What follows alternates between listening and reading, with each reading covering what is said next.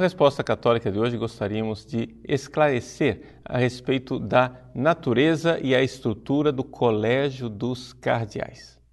Nesse dia nós temos, nesses dias temos recebido muitas perguntas a respeito do Colégio dos Cardeais, de pessoas interessadas no funcionamento do conclave, de como é que é a eleição, como é que a igreja vai ser governada durante o período de sede vacante e companhia limitada. Então vamos dar esse primeiro passo, que é esclarecer o que são os cardeais.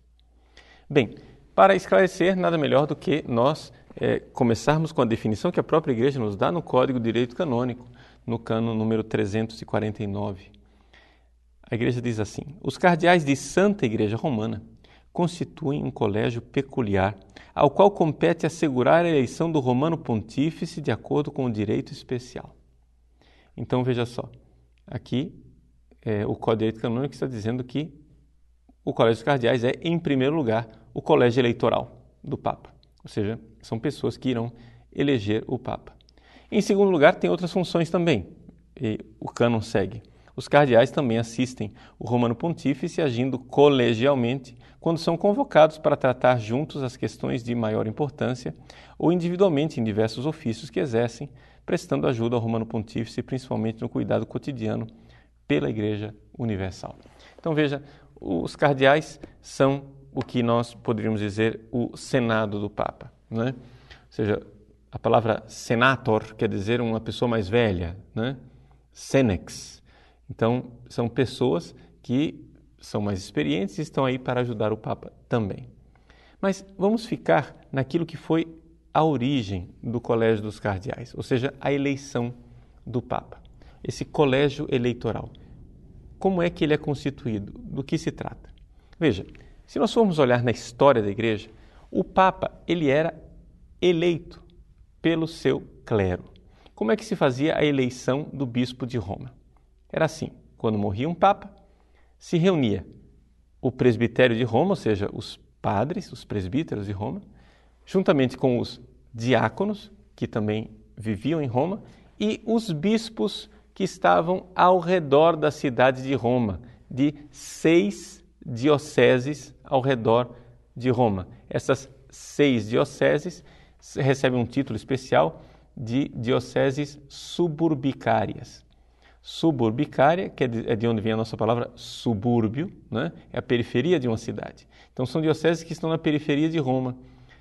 Urbe, em latim, é cidade, e a urbe, né, por antonomasia, é Roma. Então, são as dioceses que estão debaixo da urbe, que é Roma. O Papa morria, eles se reuniam e elegiam então o Papa. Era assim que acontecia eh, nos primeiros séculos. O que acontece é que, é evidente, o Papa foi desempenhando cada vez mais a sua função própria, não somente de bispo de Roma, mas a sua função de sucessor de São Pedro, príncipe dos apóstolos. Porque o Papa não é simplesmente o bispo de Roma.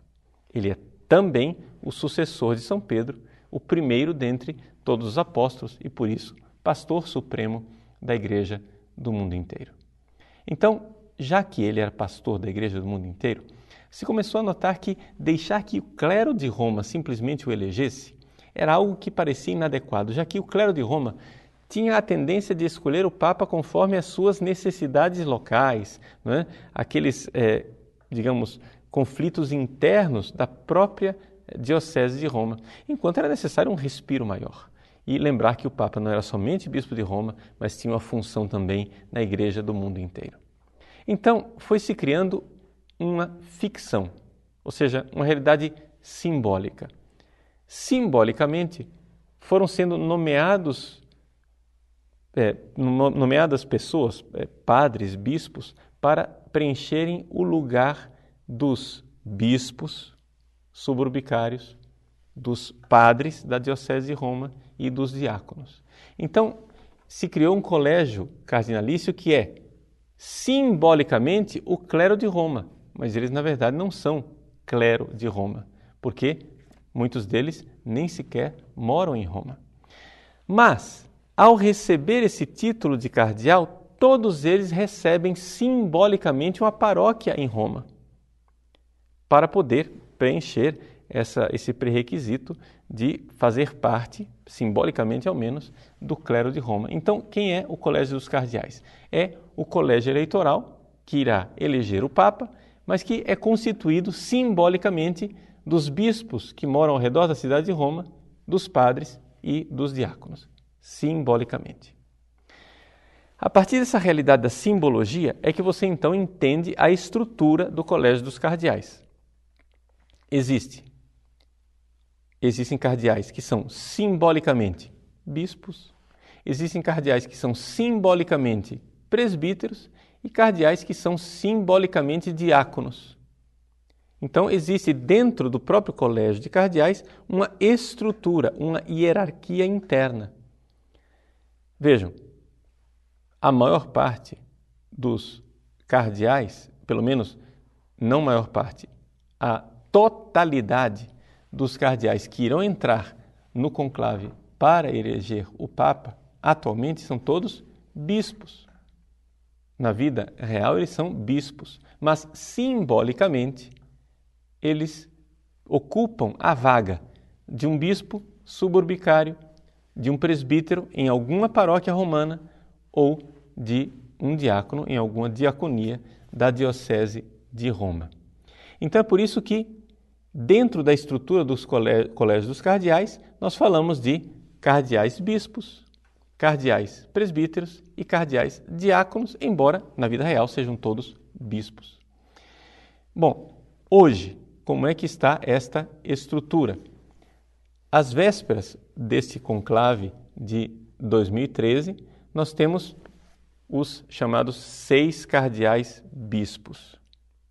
O principal deles o mais importante, é o cardeal bispo simbólico de Ostia, não é que é o porto é, de Roma. Então, ele é bispo simbólico de Ostia e de Albano. Hoje, o cardeal decano é o cardeal Angelo Sodano, secretário de Estado aposentado. Ele não irá entrar no conclave, porque já superou os 80 anos de idade. Vamos lembrar que antes de Sodano, o cardeal decano era o próprio cardeal Joseph Ratzinger. Antes dele era o cardeal Gantin, um africano, e antes dele, faço essa lista exatamente por essa curiosidade, antes dele tivemos um brasileiro, o cardeal Agnello Rossi, que foi arcebispo de São Paulo, depois foi para a Cúria Romana e tornou-se cardeal. É o único, de toda a história da igreja, o único cardeal decano brasileiro do Agnello Rossi. Além disso, é, nós temos historicamente um outro cardeal brasileiro que ocupou um cargo de cardeal bispo, Dom Lucas Moreira Neves. Dom Lucas Moreira Neves, que depois de ser cardeal de São Salvador, na Bahia, foi para Roma, tornou-se prefeito da é, congregação para os bispos e recebeu o título de cardeal bispo de uma diocese suburbicária que era Sabina Podiomirteto. Hoje essa é, diocese suburbicária é ocupada simbolicamente pelo cardeal Giovanni Battista Re, que é o cardeal que irá presidir o conclave. Também isso aqui, uma outra curiosidade.